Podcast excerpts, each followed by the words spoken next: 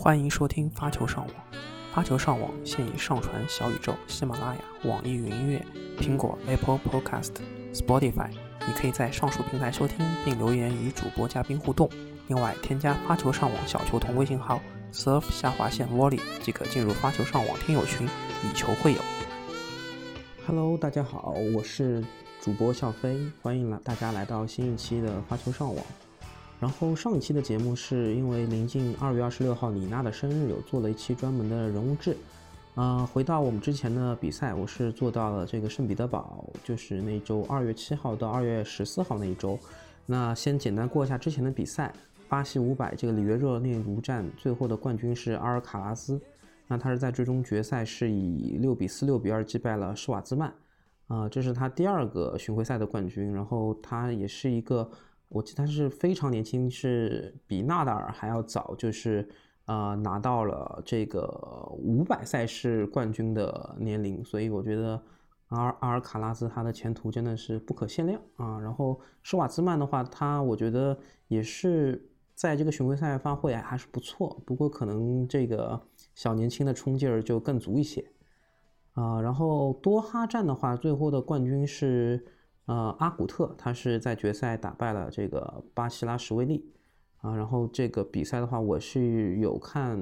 沙波和林德克内西打，但是沙波很快就爆炸了，所以我最后看决赛的集锦，我觉得阿古特还是相对来说比较稳稳扎稳打一些，那这个冠军也没什么太大的意外。女子这边 WTA 五百赛迪拜战士最后终是奥斯塔彭科，他是连续打败了。嗯，这个很多个大满贯的冠军，他是第一轮是打败了肯宁，第二轮是击败了斯维泰克，然后第三轮科维托瓦。那决赛的这个对手并没有，嗯，并不是一个大满贯的得主啊，库德梅托瓦，一个俄俄罗斯球手，然后是六比零、六比四，也是相对比较轻松的，就是拿到这个冠军了。但是他之前的这个晋级，我觉得含金量也是非常高的。嗯，然后我们看到另外的两个 ATP 赛事是。这个一个是美国的德拉海滩，那最后是诺里击败了，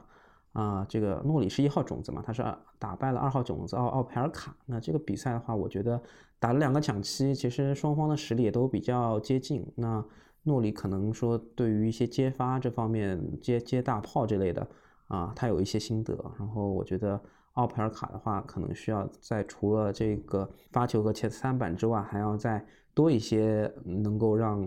啊，像诺里啊这样球员都是比较头疼的一些手段。马赛战的话是，嗯，最终是决赛是阿利亚西姆和卢布列夫。那阿利亚西姆他是在这个决赛当中比较遗憾没有实现背靠背的一个胜利啊，他是六比五，呃，他是七比五、七比六，然后惜败。那我觉得 FAA 其实。这两站的巡回赛表表现都还不错，然后卢布的话，他是先在这个马赛二五零站当中拿到了一个冠军啊，我觉得卢布他的状态从澳网之后调整的还是不错，那之后他又拿到了冠军，那么等会儿我们再说。然后说到下一周就是二十二月二十一号开始的这个 ATP 五百的这个迪拜分站赛，那这个分站赛的话是德约他有他德约科维奇他也有参与，然后他是在。半他是在这个八强赛的时候，他是面对了一个捷克的选手，叫做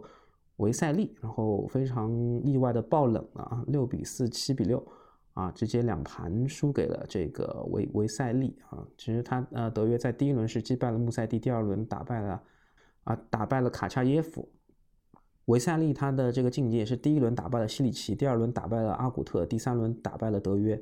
第四轮，也就是半决赛，他是击败了沙波瓦洛夫啊，他晋级到了决赛。但是他最终面对的这个对手，也是刚刚拿到马赛冠军，然后击败了这个五号种子胡尔卡奇的啊卢布列夫。嗯，卢布列夫他最终是一个六比三，一个六比四，两盘直接带走了维塞利。那维塞利的话，呃，我看了一下他的这个故事，也是啊挺波折，也是年少成名，然后打进了前三十五，然后。包括在这个好像在蒙特利尔站，他也是也是有击败过这个德约的，但是之后面对了一些可能就有人有点悬浮，然后并没有特别积极备战啊，所以其实他现在的回归，我觉得从一个个人的这个心路历程、成长之来说，还是非常具有这个对后人的一些启发和激励作用在的。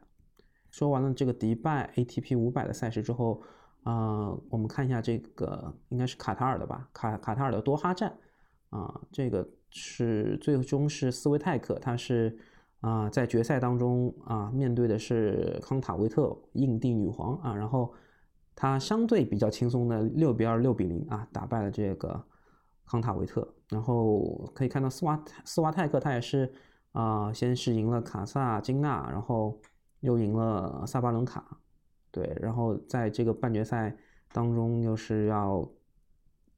在半决赛当中又是击败了萨萨卡里，然后又打了这个康塔维特，嗯，那我觉得其实他这个冠军也是含金量非常非常高。然后康塔维特的话，其实他的这个晋级之路也是在半决赛打败了奥奥斯塔彭科，状态非常不错的奥斯塔彭科，然后在第二轮打败了贾贝乌尔，嗯。然后在第一轮也是击败了这个梅尔滕斯，然后他还打了三盘。其实，啊，这个、这个、这个他们他们俩的状态，我觉得都还是不错。那斯维泰克他啊更技高一筹一些。说到这个 ATP 五百的，就是跟迪拜同时进行的这个五百分站赛，有这个总理和纳达尔的这个巡回赛的一战。比赛，那纳达尔最终是在决赛打败了这个诺里。其实，其实这是今年纳达尔第三个冠军了。所以，纳达尔真的三十六岁的年龄能够取得这样的成绩，在半决赛又是击败了梅总啊，这个我觉得是啊相当令人敬佩的。那梅总的话，因为啊这个比赛开始之后，俄军有入侵这个乌克兰的顿巴斯地区嘛。或者说军事介入也好，或者说入侵也好，其实在这个球迷在欧洲的，包括在美洲的球迷，对于啊俄罗斯人的观感可能会对梅总会有一些影响。那么诺里是在半决赛击败了西西帕斯，那西西帕斯整个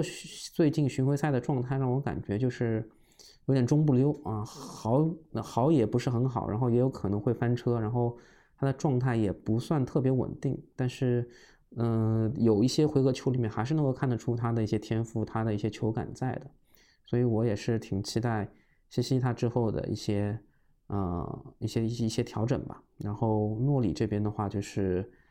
呃，其实能看到诺里应该是一个下限很高，但是上限我个人觉得就比较一般的人。然后他现在贵为英国一哥嘛，他对大满贯也有他自己的野心。那我觉得作为同样都是左撇子的球员。好像纳达尔不是特别怕这种类型的球员，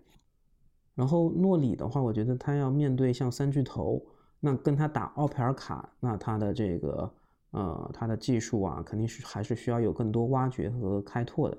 这可能是他之后需要去面临的一些问题。对，然后呃，在这个圣地亚哥站，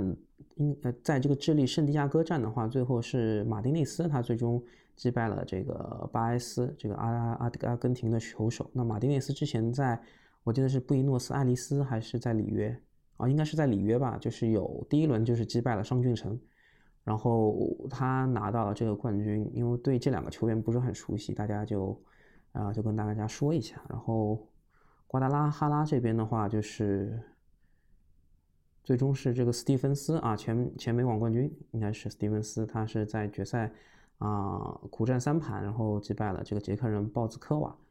啊，这个比赛的话，我稍微看一下集锦，斯蒂芬斯他呃找回自信，在第三盘第第二盘落败，第三盘找回自信之后，打的还是相当不错的。那拉杜卡努他是在这一轮，他是在这个巡在在瓜拉杜卡努这个这个新科的美网冠军拉杜卡努，他是有在瓜达拉哈拉站的第一站呃第一轮他有亮相，但是他。啊，我看下来，我看了那个集锦，应该是因为有一些伤病，他就退赛了，所以他的这个复出也不尽如人意。然后，呃，这个分站赛的话，也有很多我们中国的球员有参与。那其中成绩比较好的是王强，他是有晋级最终的这个四强，是输给了这个鲍兹科瓦，呃，还是比较遗憾的。那么王新宇他也是有晋级第一轮的比赛，啊，然后在第二轮输给了卡斯。卡林斯斯啊，他是在第二轮输给了卡林斯卡纳，嗯，也是比较可惜的，嗯。那我们再接下来看下来，就是上一周，上一周其实没有 ATP 的赛事，啊，也是比较振奋人心的是，在这个最终里昂战，我们这个我们国家的这个张帅，他是在决赛啊这个苦战三盘，他是击败了这个乌克兰现在陷入这个战争危机的乌克兰的亚斯托列姆斯啊，那然后在这个全场球迷都在。支持这个乌克兰球员的过程当中，张帅他拿下拿下了他人生当中第一个在海外的这个 WTA 巡回赛的一个冠军，这是他第三个巡回战的冠军。我觉得这个呃对张帅来说是一个非常可喜可贺，在他这个可以说是职业生涯暮年的时候能够拿到这样子的一个冠军。包括他在半决赛也是打败了现在法国的应该是法国的二姐吧加西亚，